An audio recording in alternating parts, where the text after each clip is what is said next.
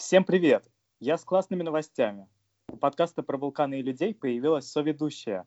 Я с огромным удовольствием представляю Лейлу, участницу одного из самых первых выпусков моего подкаста. И выпуск стал абсолютным хитом. А сейчас Лейла присоединяется к проекту. Всем привет! Как Олесь представил, меня зовут Лейла, и мы с ним объединились для генерации еще более круто, крутого контента о геологии – Расскажу небольшую предысторию. Совсем недавно случился какой-то сумасшедший пик популярности новой соцсети голосовых разговоров Clubhouse, и мы с Олесем поучаствовали в очень популярном эфире о геологии. Мы около четырех часов разговаривали о геологии, отвечали на вопросы, и вместе с нами, с ведущими были ребята-популяризаторы науки – и после эфира у нас с Олесем созрела идея, что нужно записать подкаст с этими ребятами и поговорить и раскрыть тему поляризации науки. Так что вот в выпуске, который у нас будет а, сейчас, мы поговорим о ТикТоке, Инстаграме и даже о своих приложениях. Да, так что этот выпуск у нас уникальный по всем форматам. С новой соведущей и с тремя гостями. Мария, Галина и Антон расскажут про свой геологический путь и про популяризацию науки. Погнали дальше. Погнали дальше. Всем добрый день, друзья. Сегодня необычный подкаст. Пожалуй, каждый выпуск э, необычный, но в этот раз мне очень приятно быть соведущим. Лейла, моя замечательная подруга, будет мне сегодня помогать, и мы будем разговаривать э, с Марией о минералах, ее любви э, к ним и о всяких интересностях. Привет, Мария. Привет, привет. Я очень рада принять участие в таком подкасте, пообщаться про свое любимое дело. Поэтому я рада быть частью этого проекта. Спасибо большое, что присоединилась. Лейла? Да, всем привет. Рада снова принять участие и рада, что у нас сегодня такой замечательный гость, э, мой коллега. Я думаю, что у нас получится замечательный разговор про минералы и любовь к ним. Мария, давай немножко бэкграунда. Расскажи, пожалуйста, откуда ты и где ты сейчас? Я родилась в Новосибирске и начала свой путь в геологии именно там, в Новосибирском государственном университете.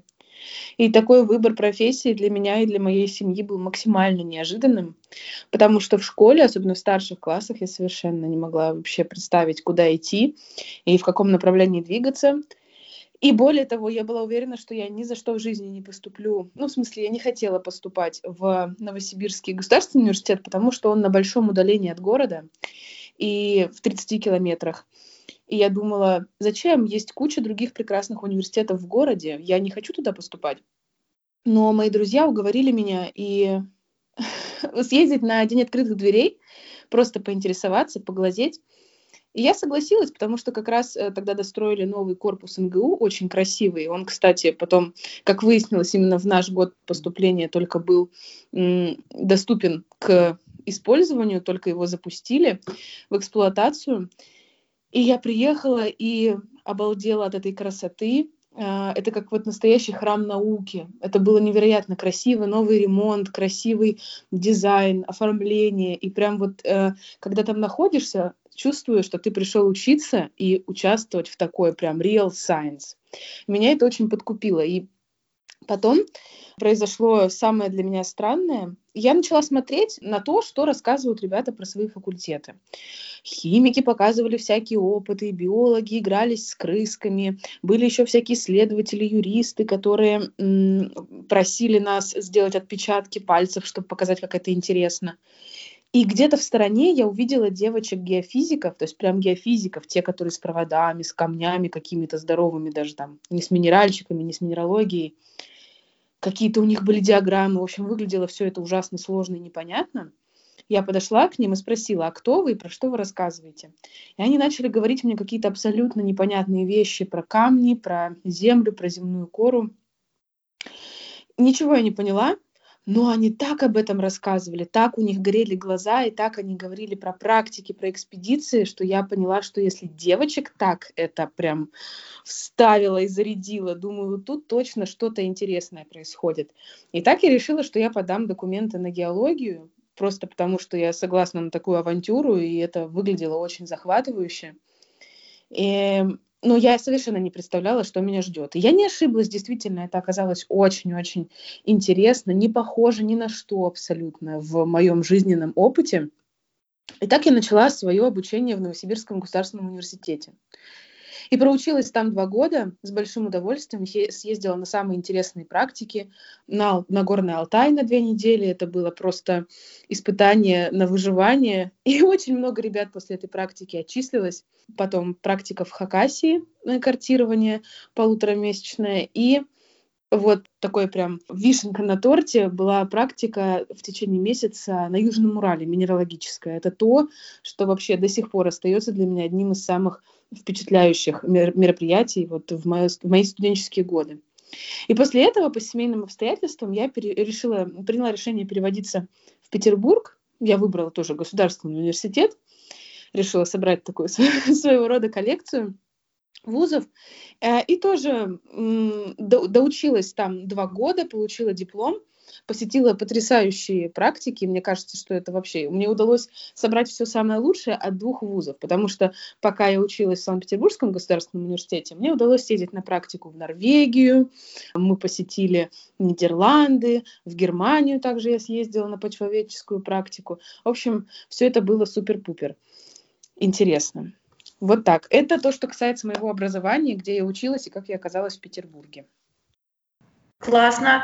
Расскажи, пожалуйста, как это все превратилось в любовь к минералогии? Связано ли это с практиками, с тем, что ты училась на геохимии? Но геохимии это есть э, разные отделения. Как это все, любовь к минералогии пришло?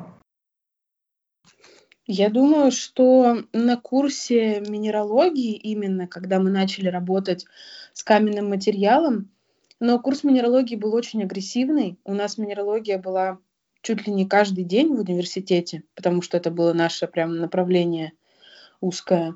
Впечатления после этого курса остались смешанные. То есть, с одной стороны, казалось, что мы прошли афганскую войну, а с другой стороны, действительно очень глубокие знания появились, которые прям действительно осели в голове. И я помню это чувство, когда я сидела на парах, мы смотрели эти образцы с кристаллами, с отдельными, прям вот, которые именно в учебной коллекции, очень иллюстративные, такие понятные. И иногда мне хотелось, правда, плакать. У меня прям текли слезы, я сейчас не шучу, от того, что я не могу поделиться этой красотой со своими друзьями, со своими близкими, потому что это невозможно сфотографировать. А то, что я вижу своими глазами, то есть картинку, которую я запечатлела, я не могу передать своим окружающим, и они действительно не понимают, какая магия происходит а, на этих факультетах, и вот для меня вот это всегда казалось феноменом. И также хочу отметить курсы кристаллографии, когда мы изучали простые формы, игрались с этими кубиками, с многогранниками, э, всячески их модернизировали в голове, один в другой э, ну, совмещали их друг с другом. И оказалось, что у меня очень развито пространственное мышление, и это была такая жвачка для ума, такая прям головоломка. И я всегда с большим удовольствием решала все эти кристаллографические задачки. А, кстати, перед вузом я прошла подготовку в архитектурный вуз полную. С восьмого класса я ходила, чертила, рисовала головы Сократов, Гатамилаты и так далее.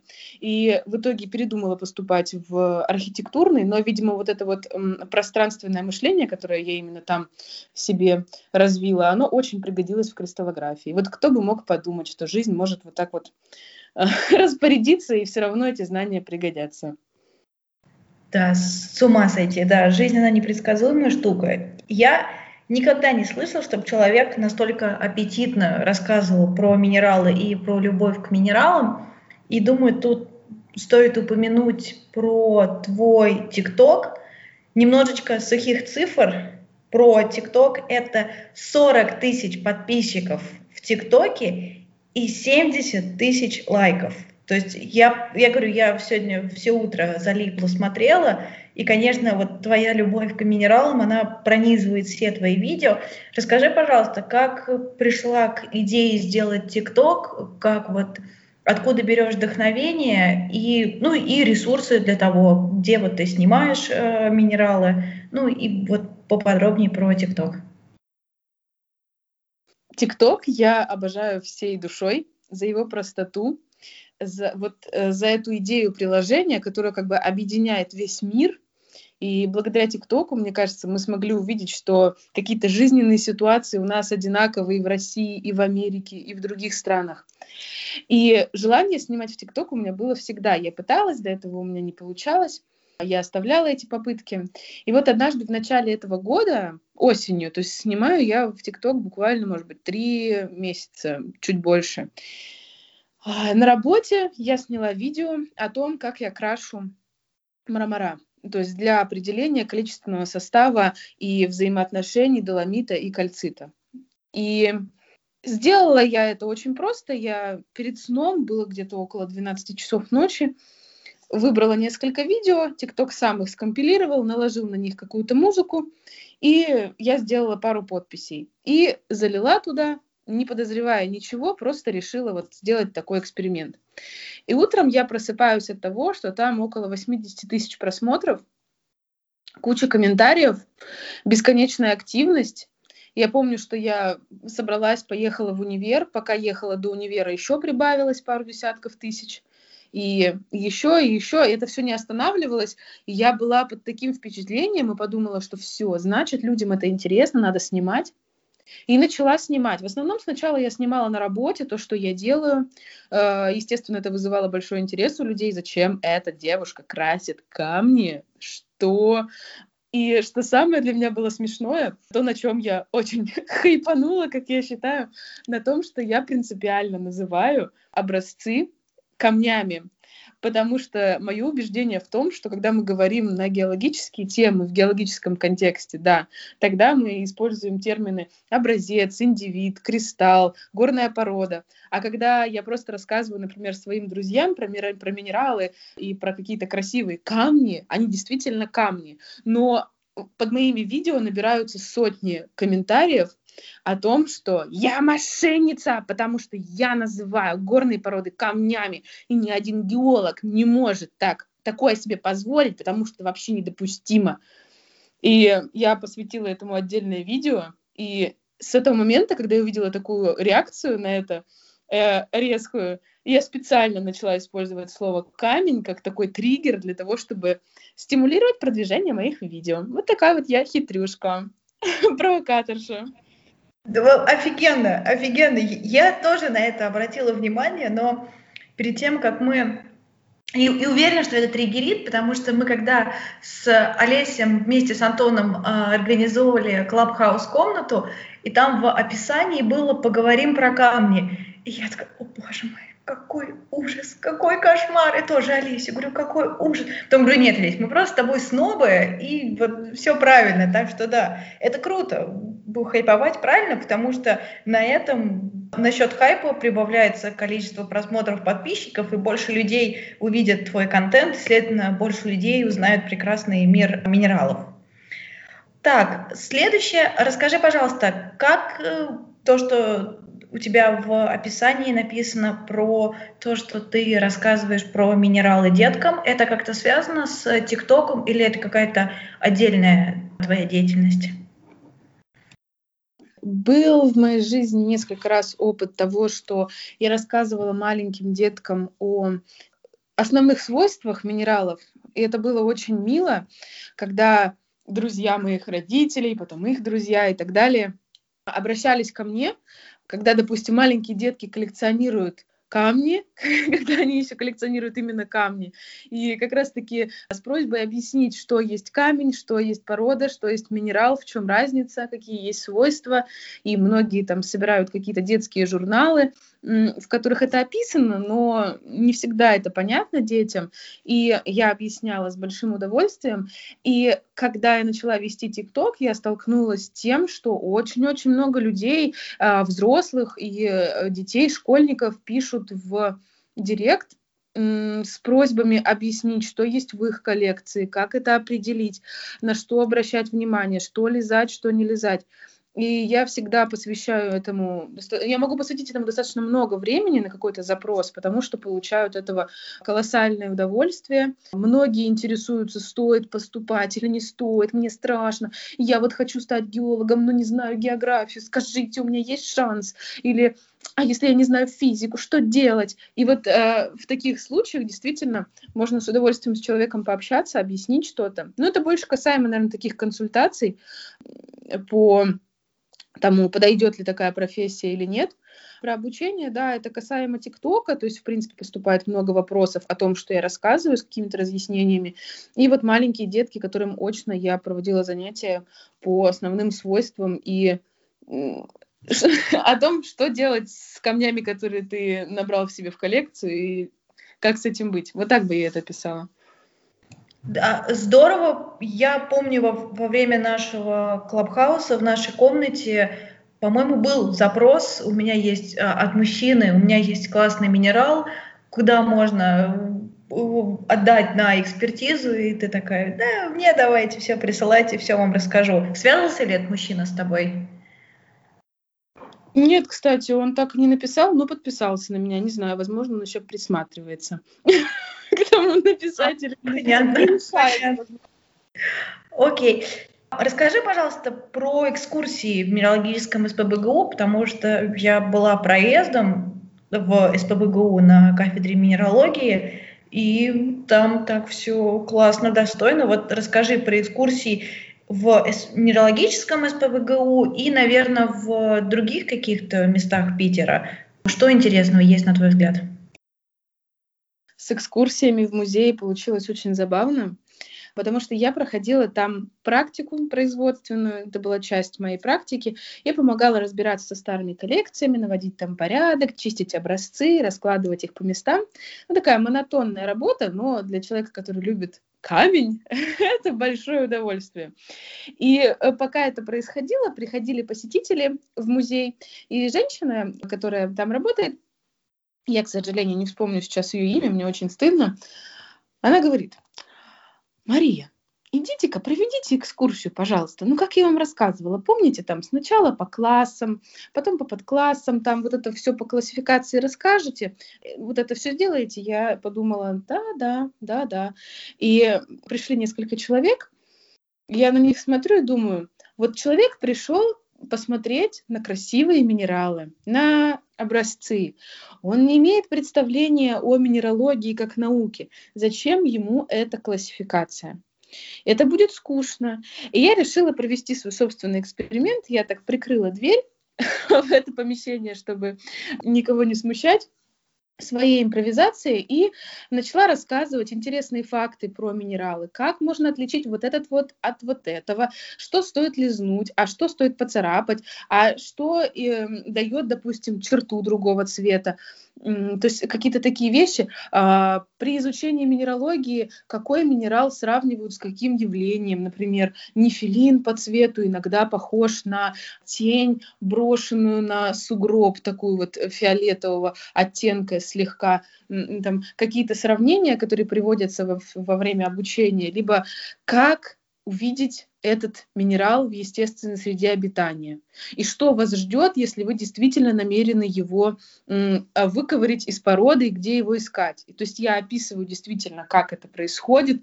Допустим, в корах выветривания мы ищем его, и при этом нам придется ковыряться в какой-то грязи засохшей, да, и что это на самом деле так происходит. Либо откуда-нибудь его выкалывать аккуратненько, чтобы его не повредить.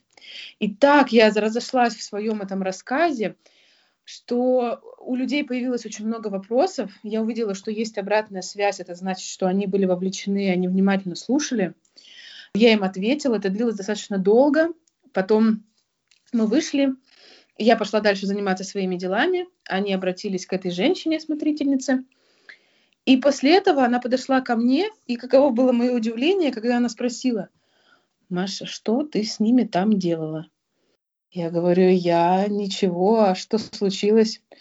Она сказала, они так долго меня благодарили и сказали, что было так интересно. Маша, что ты с ними там делала? Я говорю, ну, просто рассказала. Так что, если что, с удовольствием расскажу еще кому-нибудь.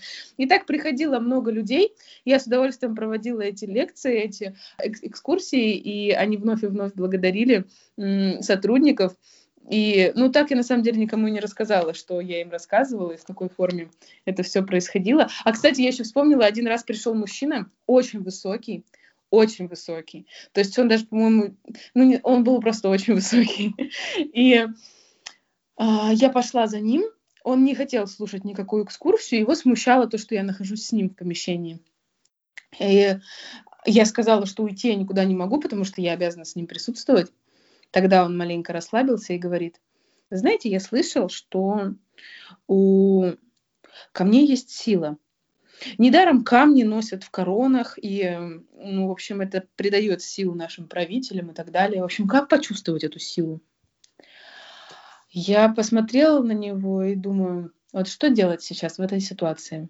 Я, в принципе, верю в то, что... Вот вообще моя позиция, вы можете сейчас меня счесть за сумасшедшую, но я уверена, что камни — это отдельная цивилизация, которая очень медленно существует. И, ну, представьте себе, они же друг друга замещают, поедают, конкурируют при росте, эм, они растворяются, пере, перекристаллизовываются, там просто столько процессов. И я люблю просто разглядывать камни как вот как предмет какого-то не как мой профессиональный объект изучения, а что я чувствую, вот, а вот этот мне нравится, я его держу в руке, что я чувствую, а вот этот. И я ему говорю, ну, к сожалению, силу камня через стекло вы не почувствуете. Вот подойдите к этой огромной друзе кварца, вот поднесите к ней руки, вы чувствуете что-нибудь? Он такой, нет, я ничего не чувствую. Я говорю, ну, значит, вам нужно потренироваться еще. Э, приобретите себе образец какой-нибудь вот в минералогических яр... на минералогических ярмарках, потренируйтесь, может быть, почувствуете. Он так посмотрел на меня, еще подумал, подумал и ушел. Вот даже вот такой у меня был интересный гость а, на моей экскурсии. С ума сойти. Да, я, я в голос смеялась. Слава богу, у нас майки замьючены. Олесь, думаю, тоже смеялся. Я просто тут вообще кричу на всю квартиру. Да, я улыбался во весь рот. Вообще офигенно. Маша, мой традиционный вопрос, мой самый любимый вопрос. Самый любимый минерал? У меня есть два минерала, которые приходят на ум. Первый – это флюорит. Я не знаю, почему я так его люблю, но его невероятный цвет, вот именно м, сочетание цветов, кристаллы, которые он дает, у меня вызывают просто детский восторг. И я просто заметила сама, что в моей домашней коллекции его очень много в разных видах, и нет у меня цели идти везде покупать флюорит, но почему-то так совпало, что его много, он отовсюду ко мне идет, мне там кто-то его потом передает, дарит. В общем, флюорит мой друг. А второй — это артокласс, потому что, блин, он такой простой и такой классный. Вы видели его вообще блеск на, спайных, на спайных вот, поверхностях? Это просто какой-то это какое-то произведение искусства. Он простой, как не знаю что, но при этом он прекрасен. И поэтому, когда я гуляю на берегу залива, так как я живу около парка трехсотлетия и часто прогуливаюсь вдоль берега. Там есть коса, где как раз-таки вот огромные булыжники этих гранитов Рапакиви. Я отыскиваю красивые камешки со спайностью, прям вот этих вот авоидов, Ой, ну это просто, ребята, это невероятное удовольствие. А если еще и полевой шпат в сростке э, с кварцем, который графический кварц, ну это вообще, ой, графический гранит, как он называется, да, это вообще, ну я не знаю, вот я прям говорю, у меня аж, у меня аж такой мандраж удовольствия. Просто, да. Мы, мне кажется, мы с Олесем сидим и заряжаемся твоей любовью к минералогии. Безусловно, потому что я далек от этого, я занимался всякой тектоникой плит, но далее переместился, правда, в лабораторное исследование, но флюорит — прекрасный минерал, согласен, он очень красивый. Посмотри, тебя очень приятно слушать, Мария.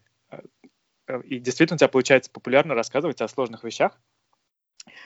у тебя очень здорово получается снимать видео в ТикТоке. Расскажи, пожалуйста, что ты чувствуешь, что думаешь о новой платформе Clubhouse, социальной сети «Говорильня», как я и назвал, и, собственно, то место, где мы с тобой познакомились в комнате о геологии. Я в полном восторге от этой социальной сети, но весь кайф от нее я прочувствовала, когда мы начали собирать такое геологическое комьюнити и общаться на профессиональные темы, искать сообщников, э, друзей по интересам. Но в этом во всем, то есть, а, есть возможность э, встретиться и пообщаться там с человеком, с которым вряд ли есть возможность просто в повседневной жизни пересечься профессиональной сфере или вот просто на улице. Но в этом во всем есть обратная сторона. Я очень заряжена там выступать, и мне очень много есть что рассказать интересного вот э, в таком формате, потому что в моем представлении э, там много людей, которые приходят на такие темы про вот геологию, палеонтологию, которые хотят ну, многие люди говорили о том, что вот у меня была в детстве мечта, но она так и не осуществилась. Рассказать интересные понятия, применимые к повседневной жизни, как эти люди могут, не обязательно прям э, идя в науку с головой, а, чувствовать себя частью этого течения просто в повседневной жизни. На что обращать внимание в, монумен, вот, э, в монументах, в каких-то горных породах, на блеск и так далее. И то же самое касается палеонтологических находок. И когда появляется возможность собирать такие большие аудитории, у нас там было, по-моему, 300, даже 400 человек в начале, вот э, в первые самые встречи, это очень круто. Но при этом а, появляется такой страх, что там приходят кандидаты наук, доктора, супер умные уже прям люди, которые супер-пупер опытные в этой профессии, и иногда я начинаю волноваться и сковываюсь в такой обстановке. Но это невероятный опыт, который можно получить, не выходя из дома, побороть свой страх. И поэтому каждый раз, когда я иду на такие собрания, я прям борюсь, борюсь с собой. И э, каждый раз, эм, как сказать, побеждаю свои переживания и свой страх. Это круто, что сейчас такое появляется. У тебя прекрасно получается, поэтому э, страх излишен. Да, да, да. Я хочу сказать, это очень смешно. А, на самой первой встрече, когда мы говорили про палеонтологию динозавров, я не могла не смотреть на аватарку Лейлы, потому что она э, там, она очень красивая фотография, но ты там смотришь чуть-чуть свысока, и я смотрела и думала, вот точно, она сейчас слушает меня и думает, и, ну, если я что-нибудь скажу, она подумает, ой, что вообще спрашивают какую-то ерунду. И я прям почему-то думала, что ты будешь самая такая, самая агрессивно настроенный научный такой а, двигатель прогресса. А оказалось, что мы так мило с тобой уже общаемся несколько дней. И это очень трогательно. Вот такой интересный факт. Это не какая милота. Просто я вспомнила. Надо, надо подумать над сменой фотографии. Да, да, да.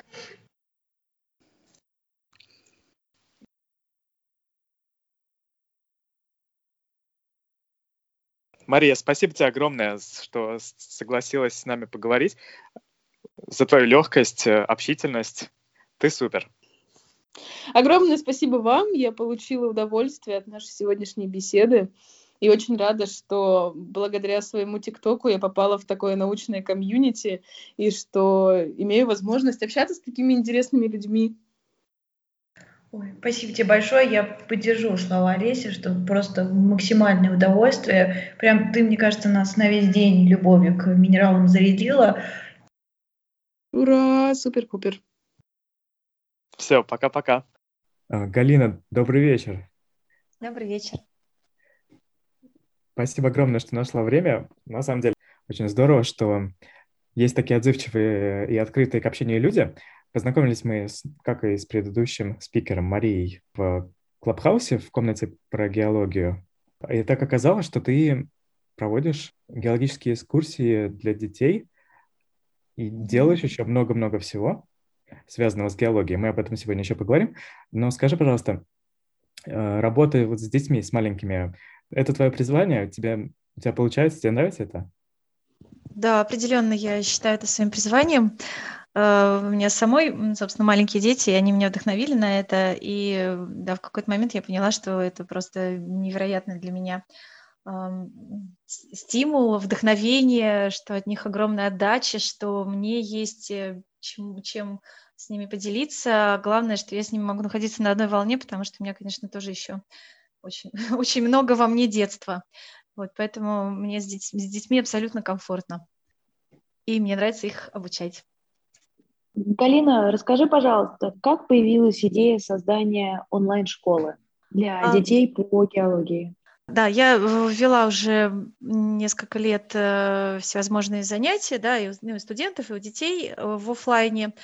А, а когда в прошлом году, собственно, наступил э, локдаун, и как-то мне просто это попалось. Но на самом деле до, до этого у меня уже были мысли делать что-то, какой-то интернет-проект, потому что я давно сижу в Инстаграме и как бы общаюсь с разными людьми. И да, давно у меня, наверное, была такая идея о том, что нужно, что хотелось бы сделать что-то объединяющее, что могло бы быть доступно детям в совершенно разных э, концах света, в совершенно в разных э, углах страны, чтобы они могли, во-первых, и друг с другом как-то общаться, во-вторых, чтобы те дети, которым недоступны кружки, да, потому что геологических кружков, к сожалению, не так много, и не есть не в каждом населенном пункте, э, чтобы они могли тоже этот пробел э, закрыть и получать тоже вот эти вот базовые знания по геологии. То есть основная идея это именно то, что именно, именно вот э, в том, чтобы получить базовые знания, которых, к сожалению, нет в школьном образовании, но э, я считаю их э, необходимыми, необходимыми для того, чтобы вообще ну, культурный человек это знал, потому что как-то у нас так повелось в обществе, что человек считается культурным, если он, например, там знает Ван Гога, да, там Чайковского, может узнать произведение или еще что-то, но при этом он может не знать, например, допустим, какой возраст у Земли, или э, что, что у нас под ногами. То есть люди в большинстве своем этого почему-то не знают, и меня всегда эта мысль, она немножко возмущала. Скажи, пожалуйста, как искала и как нашла э, единомышленников для создания онлайн-школы? А, ну, мы ведем онлайн-школу сейчас вдвоем с Дмитрием, это как раз палеонтолог, вы с ним тоже уже знакомы, наверное, по Клабхаусу. И мы с ним вместе вели практику, крымскую практику, вы на ней наверняка были, потому что э, э, МГУшная база там рядом с нами находится. Э, мы с ним вместе вели практику и, соответственно, очень много общались насчет детских кружков, потому что он тоже преподаватель детских кружков, помимо того, что преподаватель СПБГУ. И поэтому, когда мне пришла в голову идея запустить именно онлайн-проект, я прям сразу о нем вспомнила о Дмитрии и пригласила его, и он сразу поддержал. Так что вот мы с ним второй запуск вместе устраиваем. Особо далеко искать не пришлось. Круто, спасибо. Твоя а, школа в, в, в Звенигороде, было ли это что-то типа что-то из а, разряда такой первой ступеньки к, к образованию онлайн-школы. А, потому что все-таки, как я поняла, базис а, того, что дается вот в этой школе, он, наверное, чем-то схож с онлайн-школой. Схожи ли программы? Э, да, конечно. Э, здесь просто в онлайн-школе у нас ограниченное время, и поэтому здесь только основные такие базовые темы. Здесь всего 24 лекции, э, двухмесячный курс. А мой кружок, мои кружки в Звенигороде – это долгоиграющая песня, то есть мы несколько лет занимаемся уже и будем еще вообще планирую там вплоть до а, поступления в вузы их доводить всех. Э, поэтому там мы просто имеем возможность погружаться, прям вот э, погружаться во всевозможные разные дисциплины, которые относятся к геологии. И, эм, но в, в целом, конечно, да, онлайн-школа, она идет по стопам моего кружка, то есть эм, база там, там. Начало там, оттуда пошло. Мы с Лейлой учились в МГУ, и при МГУ есть такая геошкола. Кажется, начиная с восьмого класса туда могут приходить школьники и приобщаться к геологии, и в том числе там проводятся вылазки в Подмосковье, какие-то сборы геологические. Скажи, пожалуйста, вы дружите с геошколой МГУ или скорее конкурируете, или даже о конкуренции речи не идет, потому что чем больше геологии, тем лучше? А, я к геошколе МГУ, так же, как и к другим таким организациям, отношусь с большим уважением. Э, я сама закончила школьный факультет в Амгри, поэтому с геошкольниками я, конечно, тоже хорошо знакома. И мы ездили, кстати, в нашей там, в юности в походы вместе с многими вашими ребятами. И поэтому конкуренции, конечно же, нет. Да, у вас огромная структура, так же, как и, в принципе, школьный факультет в свои лучшие годы. Это была огромная структура, и маленький кружок с ним никак не может конкурировать, но э, мы вполне можем там быть друзьями. Э, э, нет, да, скорее Спасибо. мы стараемся дружить. Ну и к тому же мы ездим регулярно на вашу Олимпиаду в МГУ, та, которая Московская открытая Олимпиада. Я возила туда три года подряд, а в этом году, соответственно, мы просто онлайн проходили э, дистанционно. Один там мой мальчик э, даже выиграл что-то. Круто, круто, поздравляю. Ты упомянула школьный факультет, а я об этом ничего не знаю. Расскажи, пожалуйста, тогда, и в чем отличие от Звени... кружка в Звенигороде тогда. Ой, ты не знаешь школьный факультет. а, ну, на самом деле, сейчас он уже гораздо скромнее выглядит. Он сейчас очень маленький стал. Э, но в то время, когда я училась, когда я была школьницей в старших классах, он тоже старшеклассников принимал так же, как и геошкола МГУ, а, начиная с седьмого класса. Но как раз вот в то, в то время, то есть это конец 90-х, там начало 2000-х, это была просто огромная структура, там учились сотни детей, и тогда вот как раз э, мы ездили вместе с вашими геошкольниками, э, дружили, и сейчас как-то все это немножко у нас поутихло, ну, кстати, мне кажется, у вас, у вас, наверное, нет, да, в МГУ все-таки, у вас все там процветает. Я ваших студентов знаю, они к нам иногда приходят учиться. Сейчас она гораздо скромнее, там всего несколько студентов и пара десятков ребятишек. Вот раньше это было, наверное, под пару сотен, когда вот я училась.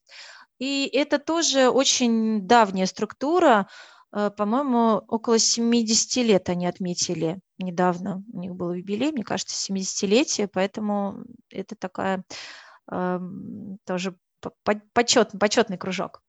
Вот. Но мой кружок отличается и от шефе, и от ГШ тем, что я беру малышей, начиная с первого класса. У меня даже дошкольники иногда приходят из тех, кто э, усидчивый. Поэтому э, вот. А ГШ и шефе – это, как правило, все-таки старшие классы.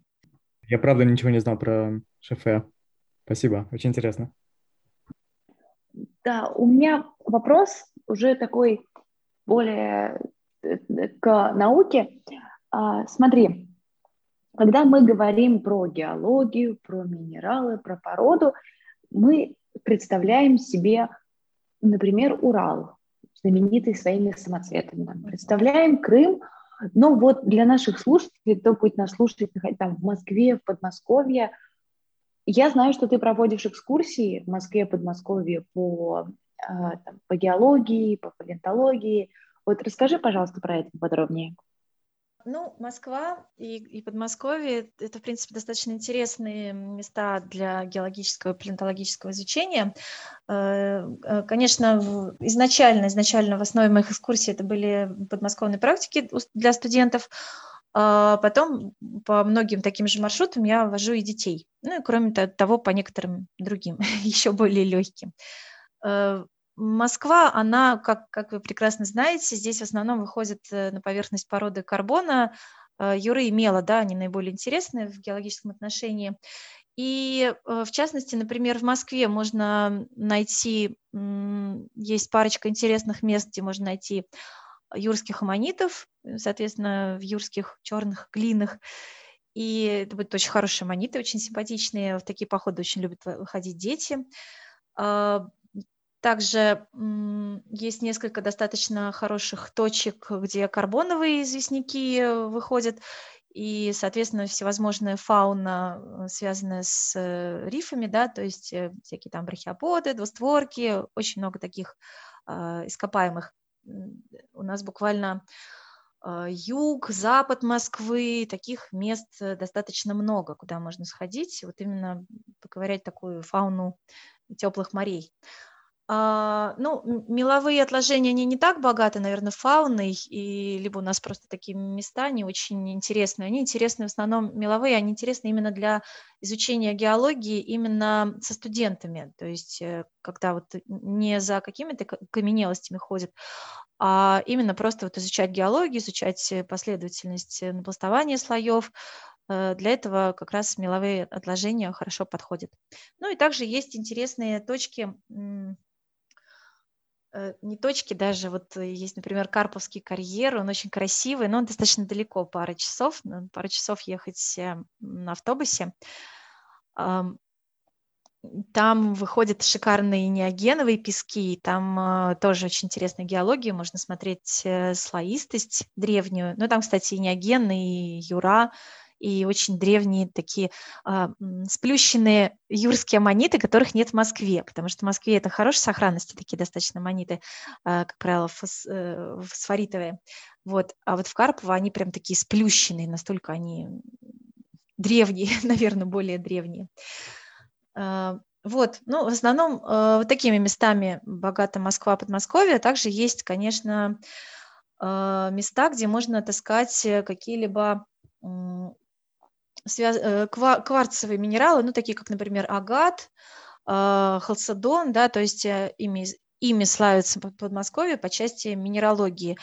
И даже есть у нас э, слабо выраженные аметисты. Ну, то, то есть аметистоподобный кварц такого нежно-сиреневого цвета можно встретить в Варсавкино, это на востоке Москвы.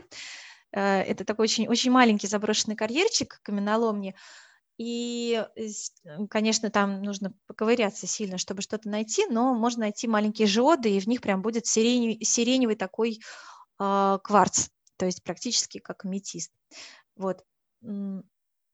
А агаты всякие, э, халцедоны, они на юге от Подмосковья встречаются, но там тоже, в принципе, карьеры уже выработаны, а, это Галутвин. Вот. В Галутвине есть э, карьер, но он уже практически выработан, к сожалению. Раньше там буквально еще там э, какие-то пару-тройку десятков лет назад добывали очень хорошие э, агаты и халцедоны, такие прям музейного качества.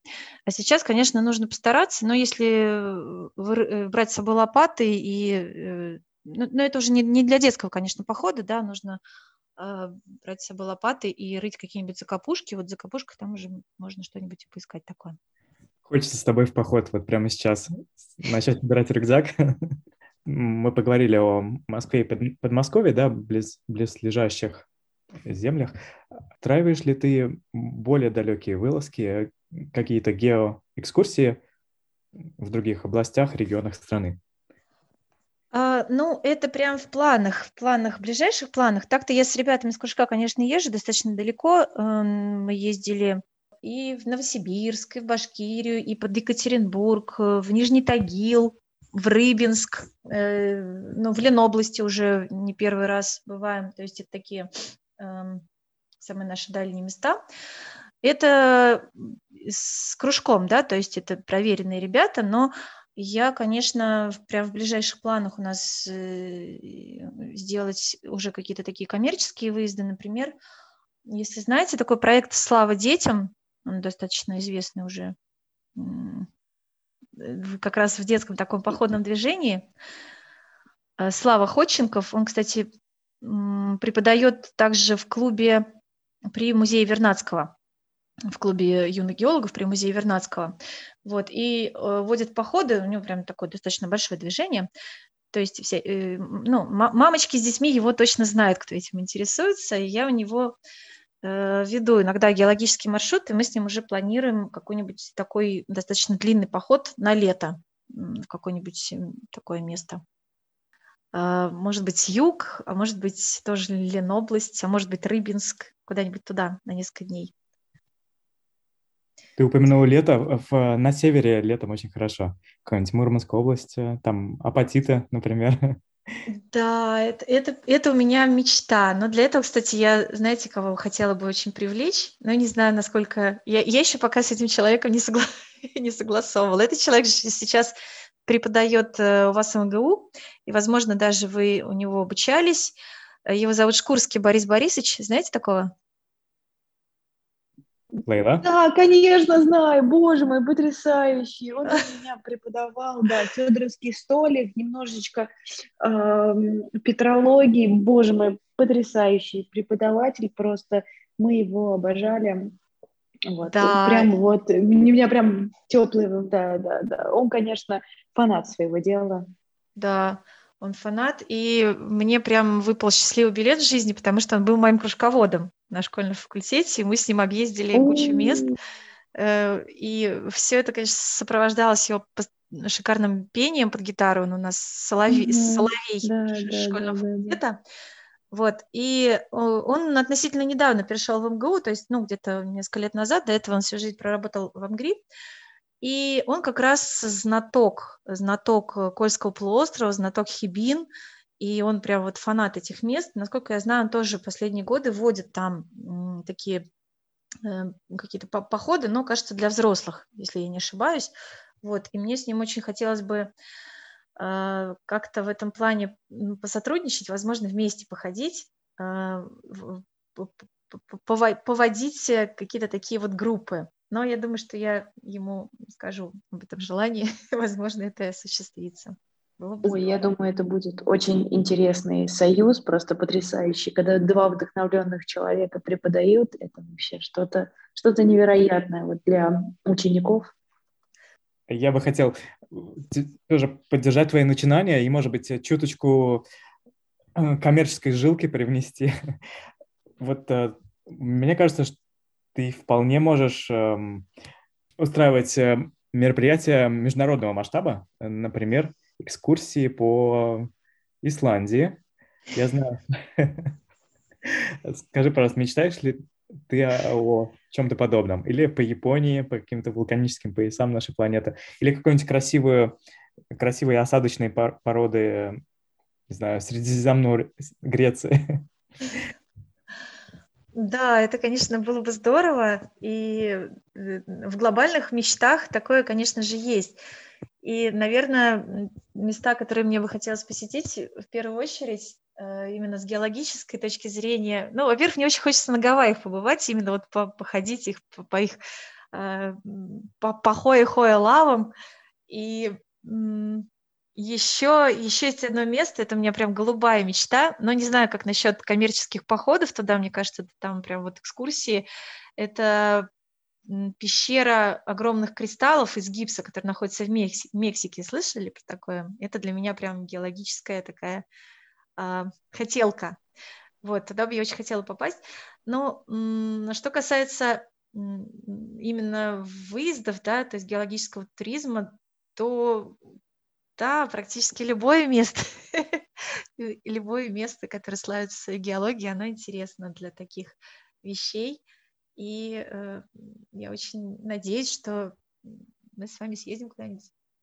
Я с удовольствием. И я, конечно. Да, потому что немножечко про себя. Я лично исключительно лабораторный человек. Мне кажется, Олесь тоже. И как-то нас не помотало, за исключением э, учебных практик. Ну, ничего, это все быстро исправляется. Меня помотало, но тем не менее. А, давно, давно не было. А, знаешь, что мне хотелось бы спросить? А, расскажи, пожалуйста, что тебя вдохновляет на обучение детишек? Вот. То есть я уверена, что это просто невероятный заряд радости и энергии, но вот такие теплые моменты, и, и как вообще, как ты заряжаешься э, от преподавания детишкам, от того, когда они узнают про прекрасные мир геологии? Ой, у меня сразу, сразу возникает какое-то тоже такое теплое чувство, когда я об этом думаю. Ну, а, как вы, как вы знаете, ребят, геология, она такая наука, она очень живая, она сама по себе очень вдохновляющая, да, то есть если ты ее, ну, полюбил и погрузился в нее, то э, ты живешь в каком-то состоянии, в таком, ну, не знаю, постоянного восхищения, что ли, миром, да, его устройством. И если э, ты при этом еще и детей любишь, то с ними очень хочется этим поделиться. И, конечно, меня э, вдохновляют дети, которые к этому восприимчивы, да, которые впитывают это все, которые понимают это, да, то есть, а, ну, у всех детей, понятное дело, разные увлечения, да, кому-то, там, не знаю, компьютерные игры вдохновляют кого-то, вот, но есть дети, которые, они уже с детства вот в эту атмосферу как-то легко погружаются, и у них действительно от э, занятий горят глаза, они, они вот прям готовы слушать, они вот прям забывают обо всем на свете, когда э, приходят на занятия.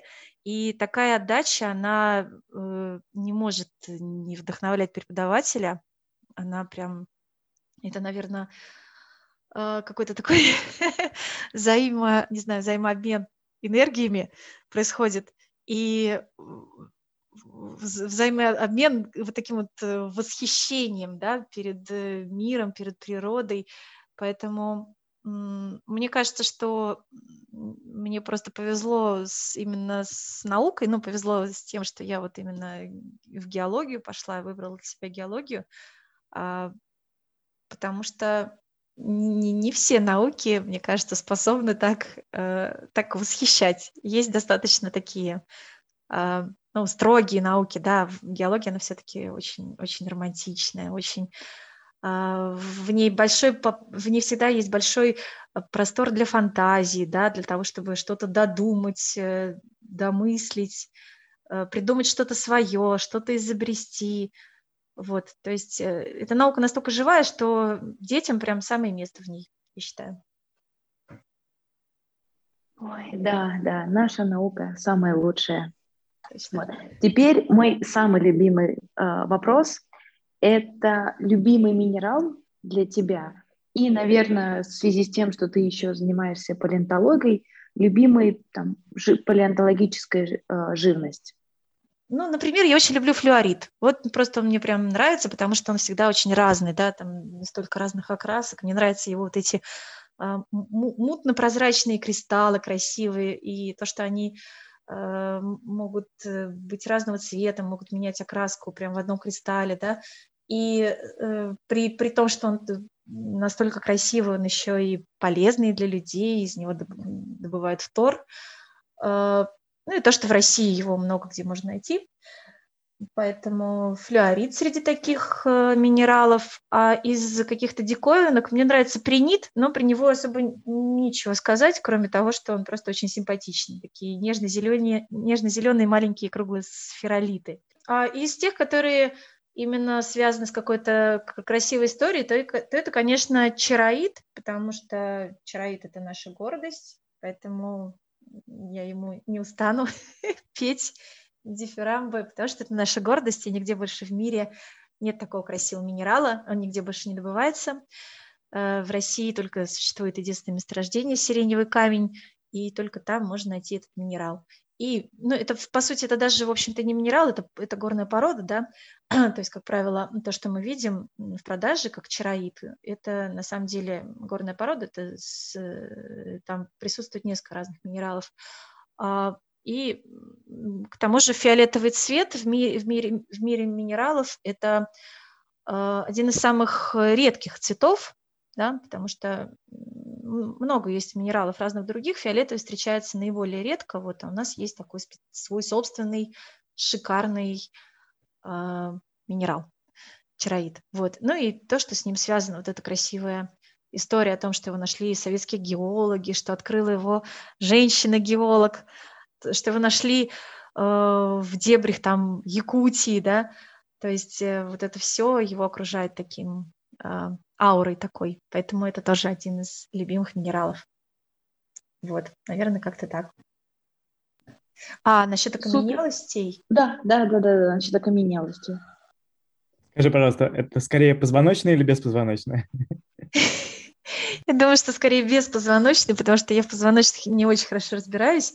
Это вот мой коллега Дмитрий Григорьев, палеонтолог, он как раз мастер по а, специалист по позвоночным. Вот. а я в них не очень хорошо разбираюсь, поэтому ну и к тому же я никогда их не находила, именно позвоночных, да, это у нас достаточно сложно э, в России найти там динозавры, например. А беспозвоночные, да, попадаются постоянно. И ну, здесь все очень банально. Мне нравятся аммониты, потому что они красивые, потому что они э, есть в Москве, и потому что их э, в ближайших городах, да, недалеко там а, от Москвы можно найти в совершенно разных видах, совершенно разных формах. То есть можно найти, можно собрать свою э, очень интересную коллекцию монеток, где они будут все разные. Ну и также мне нравятся трилобиты. Ну, трилобитов лучше искать в Ленобласти, там одно из, э, на реке Волхов, там одно из самых лучших в мире местонахождений трилобитов, и там огромное количество разнообразных видов было открыто и продолжает по сей день до сих пор открываться. Ну, mm все, спасибо большое еще раз. И вам спасибо, ребят, очень интересный опыт. Да, да. Интересно с вами поболтать. Нам интересно было послушать. Ну, спасибо. Ну всем, всем спокойной ночи. Антон, добрый вечер. Добрый вечер. Приятно тебя слышать. Надо сказать, что ты третий участник нашего специального выпуска нашего с Лейлой подкаста про вулканы и людей с геологическими героями из новой нашумевшей социальной сети Clubhouse. Собственно, там мы с тобой познакомились, задружились, и вот сейчас записываем аудиоподкаст с тобой. Ну, один из твоих главных проектов, э, релевантных э, этому подкасту, это твои проекты с палеонтологию, популяризацию палеонтологии, геологии в целом. Расскажи, пожалуйста, откуда появился интерес к этим наукам и вот как все начиналось? Спасибо. Ну, у меня интерес э, в целом к естественным наукам, наверное, с детства привит.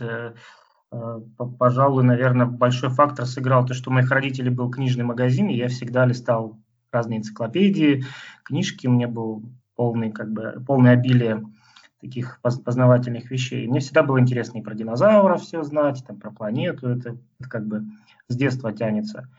Вот. А когда мы переехали в Петербург, э, это где-то 9 лет назад, и здесь я узнал, что в Петербурге, оказывается, поиск окаменелостей – это такое массовое увлечение для всех жителей этого региона. И любой может поехать на речку и пособирать э, окаменелости, которым там, миллионы лет. И мы съездили с, с сыном, с друзьями. Очень это понравилось. И с, с этих пор, наверное, с, с находки первых трилобитов, которых я нашел на речке Волхов, и увлечение палеонтологией перешло на такой более уровень э, масштабный, так сказать. И дальше я уже завел Инстаграм, начал выкладывать какую-то информацию познавательную, и пошло-поехало. Антон, ты упомянул про Инстаграм, но насколько говорят цифры и статистика, у тебя еще есть очень популярный ТикТок, в котором в районе 280 тысяч подписчиков, почти 5 миллионов лайков. Расскажи, как от Инстаграма, как ты перешел в ТикТок, э, да, и вот как эта популярность, как она все-таки настигла вот такую тему, как палеонтология. Ну, когда я начал вести Инстаграм, меня изначально стали появляться среди подписчиков люди, которые э, ну, разбираются в теме. Это я видел сразу по комментариям. Люди, которые могут тебя репостнуть, и где-то более широкий круг узнает. И я в Инстаграме всегда испытывал такую ответственность перед каждым постом, проверять факт, факт-чек делать, потому что я же не специалист, я не геолог, не палеонтолог, даже не биолог. Вот, и мне приходилось э, все, что я пишу, 20 раз перепроверять, чтобы не опозориться и так далее. И Инстаграм из-за этого мне как бы тяжело давался и до сих пор, в принципе, дается, э, хотя он вызывает напряжение, когда нужно сделать пост и что-то написать. Я вкладываюсь э, очень сильно в это. Вот. А когда появился ТикТок, я подумал, о, да, молодежи там сидит, подростки, школьники, да, в основном. Тут можно... И вообще как бы там как-то принято не напрягаться. Большинство успешных э, роликов, которые там заходят и становятся популярными, они как раз таки сделаны без напряжения, без продакшена, там, без освещения какого-то, без монтажа. Просто вот на телефон что-то снял, пошел дальше. И вот такие ролики там популярны. И когда я это узнал, я решил тоже попробовать, поснимал очень простые ролики, абсолютно не, не, не замороченные, да, там я в руки брал какую-то окаменелость, крутил ее две-три стороны и просто подписывал, как она называется, сколько лет, какого она периода, и все. Ну, вообще просто элементарнейший контент такой. Вот. И поскольку это мне нисколько не напрягало, я такие видео выпускал там, каждый день, в неделю по, по 3, по 5 роликов выходило, тогда больше даже. И это там заходило, становилось популярным. Некоторые ролики там набирали по полмиллиона просмотров, такие очень простые, 15-секундные. Вот. И вот из-за того, что он такой ТикТок расслабленный, я там намного больше контента наснимал, чем я делаю в Инстаграме. Наверное, это один из факторов, почему ТикТок популярнее стал, чем Инстаграм. Вот это, наверное, один из факторов. Другой фактор, что э, там э, именно вот в, этот, в этом году, в, в прошлом году, в 2020, появился такой, такая незанятая ниша познавательного контента, потому что первые год-два, когда ТикТок э, становился популярным, все им начинали пользоваться, все заходили и восхищались э, там веселыми, прикольными видео, там танцами, это всем очень нравилось, но через годик это всем уже начало надоедать, и уже хотелось людям чего-то еще более более полезного там, получать, чем просто танцы. И как раз в 2020 году появилось много аккаунтов э, научной на тематике, просто познавательных каких-то, говорят люди что-то уже рассказывают. Вот такой контент стал э, набирать там популярность. Я вот попал в этот поток. Если бы я на год раньше ТикТок завел, скорее всего, меня бы никто не смотрел, потому что все, все восхищались танцами, там, приколами. Вот. И позже сейчас, ну, хотя сейчас тоже еще не поздно кто там приходят сейчас люди с познавательным контентом, у них тоже все хорошо получается. Вот поэтому два этих основных фактора, почему TikTok развился до такого уровня. Да, здорово, но смотри, я думаю, тут фактор играет не только сама TikTok как соцсеть, но и сам интерес к палеонтологии, потому что без интереса к палеонтологии таких цифр бы не было. Вот смотри, мы познакомились в Клабхаусе, провели успешный разговор, да, если это можно так сказать, у тебя до этого тоже был еще более успешный. Смотри, что ты думаешь насчет сетей Clubhouse как перспективной для популяризации, для популяризации в том числе палеонтологии, и что ты думаешь э, дальнейшее развитие? Если не Clubhouse, то как по-другому можно популяризовать палеонтологию? Если честно, вот у меня по поводу Клабхауса сейчас э, сложные ощущения, я не определился, как к ним относиться, потому что первую неделю, когда я только там получил приглашение, зашел туда, э, у меня был такой эйфория, ажиотаж, да, я, я чувствовал, что все в ажиотаже в таком, и все туда пытаются попасть, и создают комнаты, каждая комната, каждая более-менее интересная комната набирает, набирает быстро аудиторию, все друг на друга подписываются, но вот мне кажется, может быть, у меня ложное ощущение, но кажется, что это только первую неделю, две, так это было там. А постепенно людям, наверное, поднадоело, что ли, вот, что ли, сама площадка, то ли вот этот формат э, радио, люди устали. И сейчас, как мне кажется, она точно не увеличилась, эта соцсеть, точно она не, не масштабировалась по сравнению с тем, что было пару недель назад. И вот не знаю, вот сейчас смотрю, просто наблюдаю, так уже со стороны больше э, как пойдет. Если э, она совсем как бы заглохнет, то это, конечно, будет печально. Либо она может стать такой клубом больше закрытым, да, где какие-то группы лиц объединились и там общаются, по сути. Но это уже не такое, знаете, не, не, на, широ, не на широкий круг э, слушателей рассчитано. Это больше как общение между знакомыми людьми. Знаешь, мне что кажется, что, возможно, у Клабхауса будет следующая волна, когда придут владельцы андроида, а, iOS, то есть э, не iOS, а именно а, Android, то есть это может быть э, следующая волна.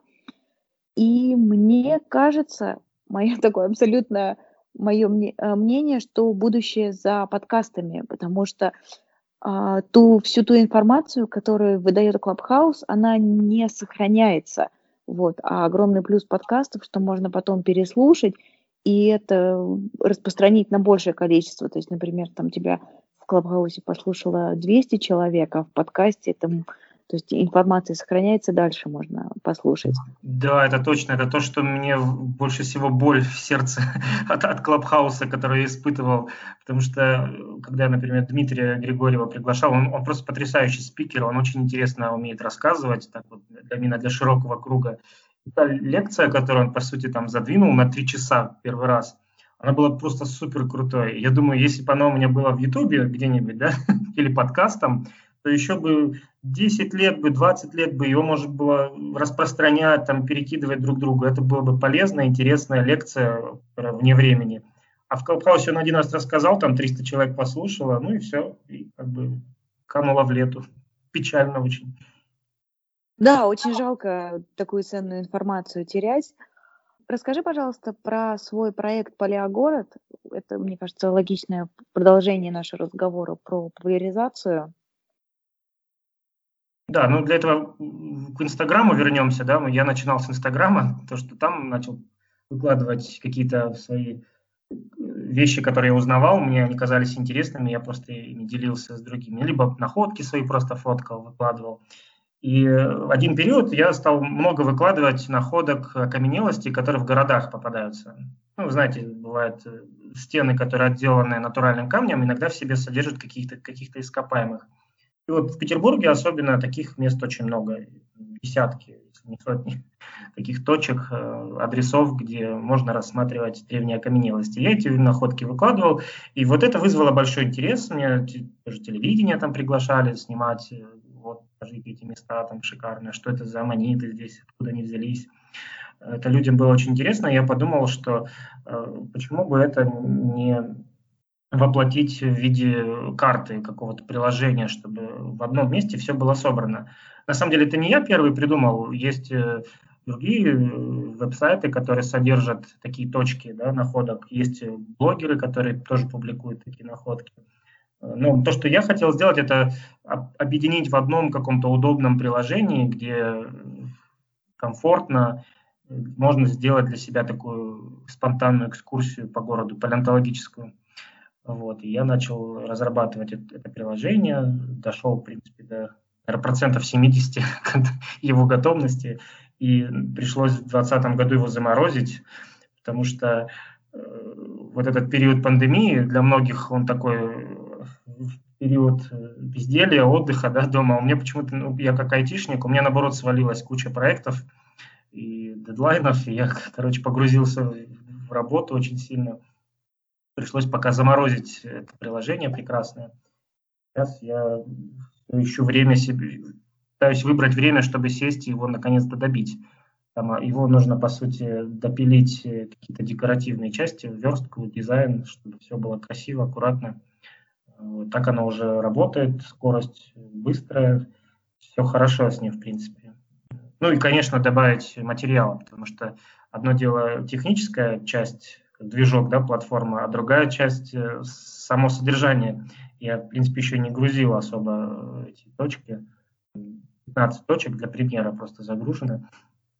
Вот, вообще надо бы побольше загрузить. Из разных городов, причем не только из Петербурга. Потому что э, карта, она не привязана к конкретному городу, а по сути глобальная. Там мне с Европы люди присылали находки этих точек в городе, я их собираюсь добавлять.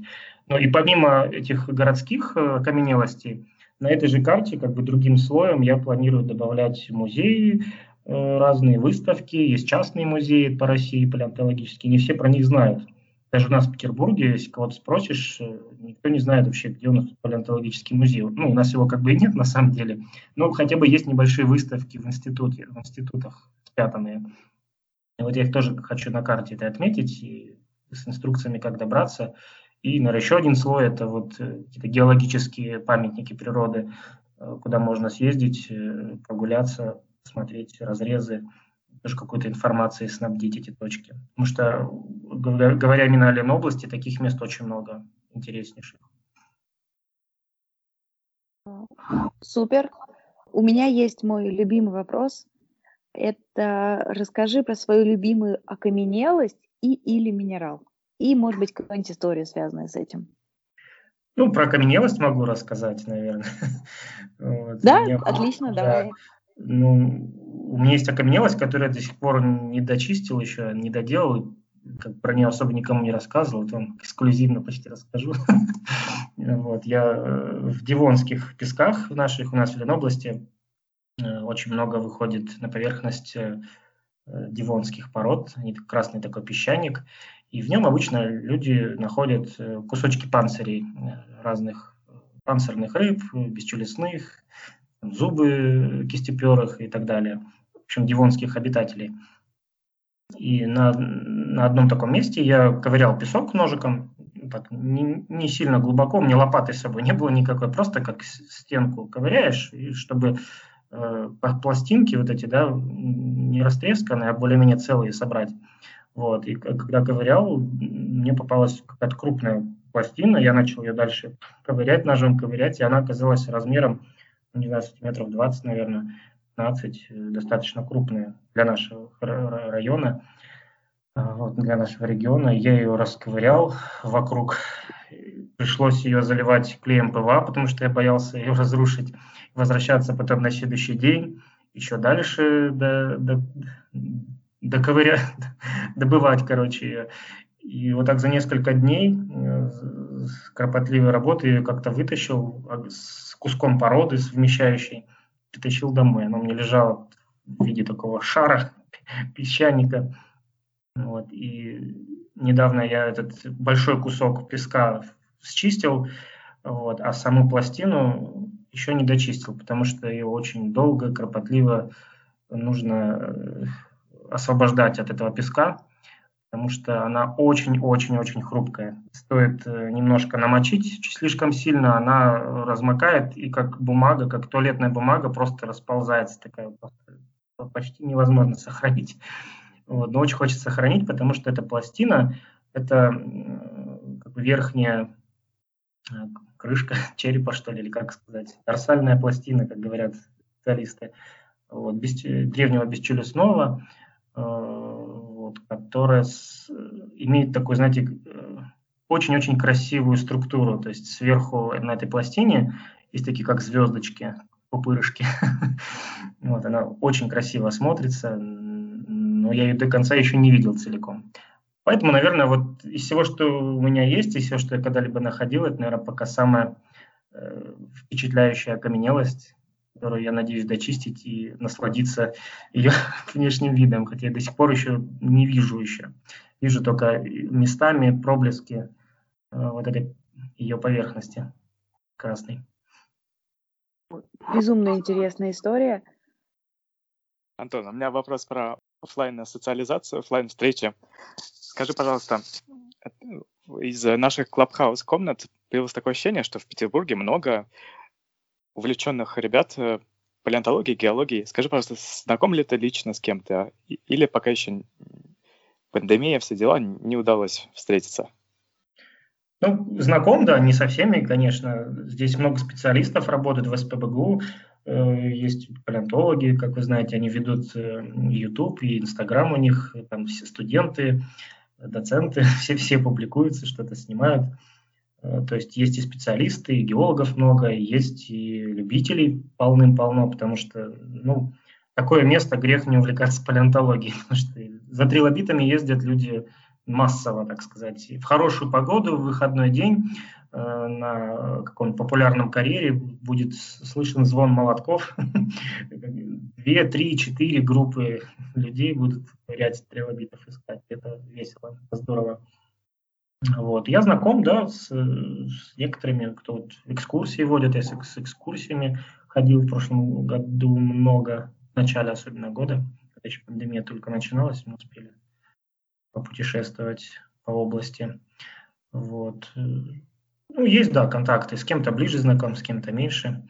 Но вот такой организованной тусовки офлайн, кстати, нет до сих пор. Нету какого-то клуба или, не знаю, каких-то мероприятий, все вот как-то мы в основном онлайн общаемся там через мессенджеры, через соцсети, и иногда пересекаемся где-то на каких-нибудь экскурсиях, либо вот выставки минералов и так тому подобного.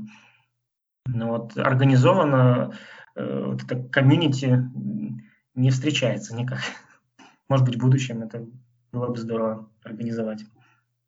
Э, Галина, наш предыдущий гость, она как раз занимается геологическими экскурсиями, ведет кружки для маленьких детей, постарше, но она базируется в Москве. Вот мне кажется, тебе интересно будет послушать ее выпуск и познакомиться, и, может быть, э, и надеюсь, что вы офлайн встретитесь, потому что, возможно, ее знания пригодятся тебе для твоего проекта «Палеогород». Тот слой, который ты упомянул про геопамятники нашей страны, вот, мне кажется, она много чего может рассказать, а ты много чего можешь сделать, как э, программист.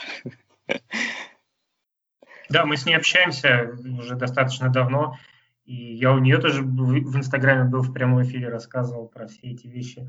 Она действительно именно про Москву. Я даже готов ехать в Москву и тоже на экскурсию с ней сходить и получить от нее как можно больше информации, потому что, как я сказал, я не хочу эту карту привязывать только к Петербургу. А мы знаем, что в Москве много людей живет, даже больше, чем в Питере, поэтому хотелось бы, чтобы для москвичей там было побольше полезного, интересного. Спасибо большое, что поучаствовал. Было очень интересно пообщаться. Вам спасибо. Я вообще надеюсь, что ваш э, уникальнейший подкаст про геологию будет тоже развиваться, потому что я ничего не слышал ни разу про то, что есть еще один какой-то подкаст про геологию или палеонтологию. По-моему, их больше не существует. У вас уникальный случай. Спасибо. Тогда захватим Спасибо. этот рынок себе. Будете входить в крупнейшую едини- единицу, в единицу крупнейших подкастов по геологии. Точно так.